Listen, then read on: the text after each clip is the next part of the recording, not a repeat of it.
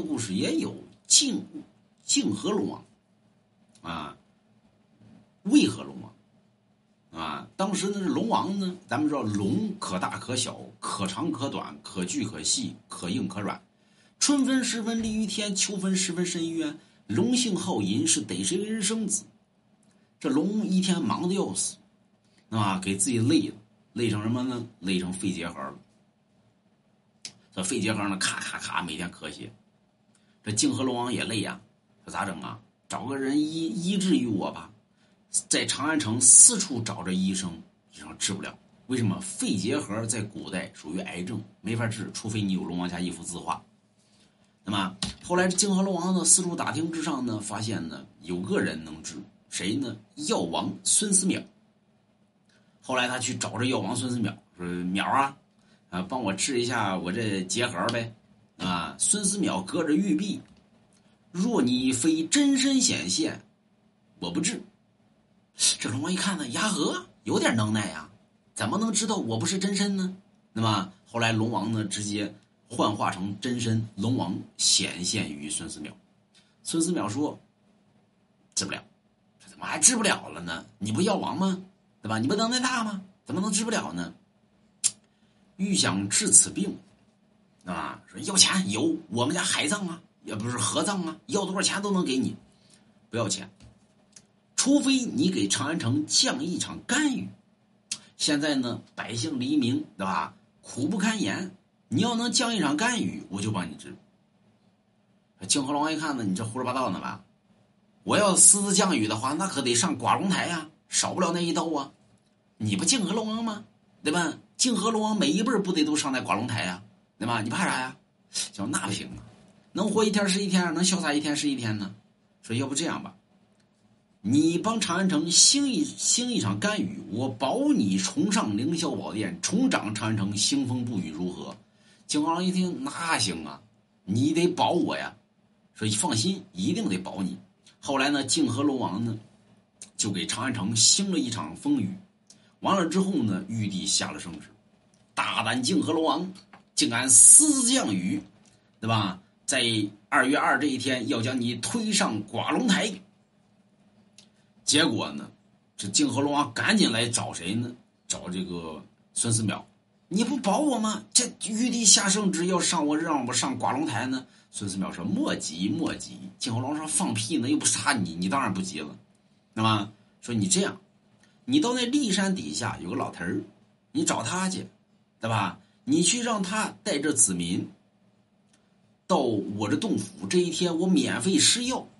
如果我没在，让他去找玉帝，啊，让你重掌长安城，兴风不雨。若不然，那么从此我将不施药。后来呢，就去找找着老头，给这老头儿托梦。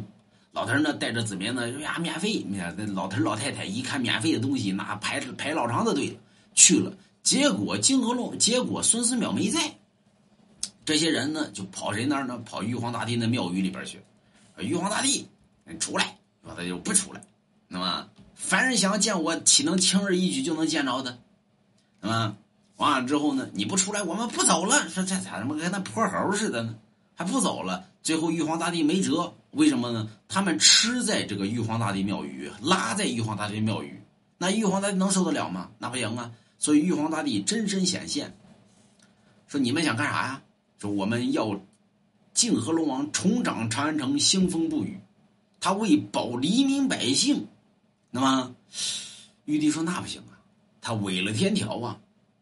那你要你要说不让他重掌长安，兴风不雨，我们就不走了。我们就住这儿了。玉帝说：“咋遇到这么一帮刁民？啊，说那没辙，那这样吧，如果你们能让金豆开花，哎，我就让泾河龙王重掌长安城，兴风不雨。后来呢，这老百姓呢说金豆哪有金豆开花呀？回家找去吧。那穷的连个连个铜板都拿不出来，上哪找金豆去？后来到了六月六这一天，对吧？有些百姓呢，把家里边那些粮食拿出来晒。”哎，苞米，结果这一天呢，六月六纯阳日，呃，民间里边叫赛私服，哎，就是过去呢，这个读书人，啊，把家里边书到这一天拿出去要晒，啊，省得这个生虫啊，叫赛斯福。现在人呢，把肚皮拿出去晒去，肚里边没一点知识。所以这一天乃为纯阳之日，这个晒的过程中呢，结果那苞米啪炸了。结果这一炸呢，老百姓一看嘛，这不金豆开花了吗？所以把这后来呢，拿锅呢，往里边一倒，叭叭叭一蹦，啊，说那拿这个什么呢？拿拿的这个拿到什么呢？拿到拿到玉帝那儿去吧。有人说那哎，苞米它这是十六世纪才传中国的。黄豆行不行？啊，应该讲几把事儿，讲个故事，他妈要拿历史。那么，那他妈古代他妈中国他妈就没有苞米吗？野苞米也有啊，啊，啊。后来呢，就是把这个东西拿到拿到那玉皇大帝那庙宇，拿到那庙宇，完了之后黄豆啊，完了之后一看，哎呀，金豆角，玉帝拿出来一尝，这缺点啥呀？这不对呀，味儿。后来呢，老百姓回去呢，给里边加点糖，哎。吃人嘴短，拿人手软，给里边加点麦芽糖，把那玉帝皇大帝那嘴给封上，是吧？后来加点麦芽糖之后，玉皇大帝一吃，嗯嗯嗯，可以让可以让这个泾河龙王重掌长生，兴风不雨了吧？玉皇大帝嗯，为什么把牙粘住了？所以你现在吃那苞米特别甜，那爆米花啊特别甜，那里边有爆米糖啊，把牙粘，嗯好啊。所以玉皇大帝既然应了。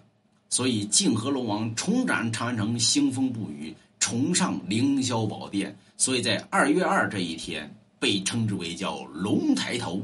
所以合龙抬头呢，泾河龙王从此重上凌霄宝殿，重掌长安城，兴风不雨。自此，你多了一个吃的东西，叫爆米花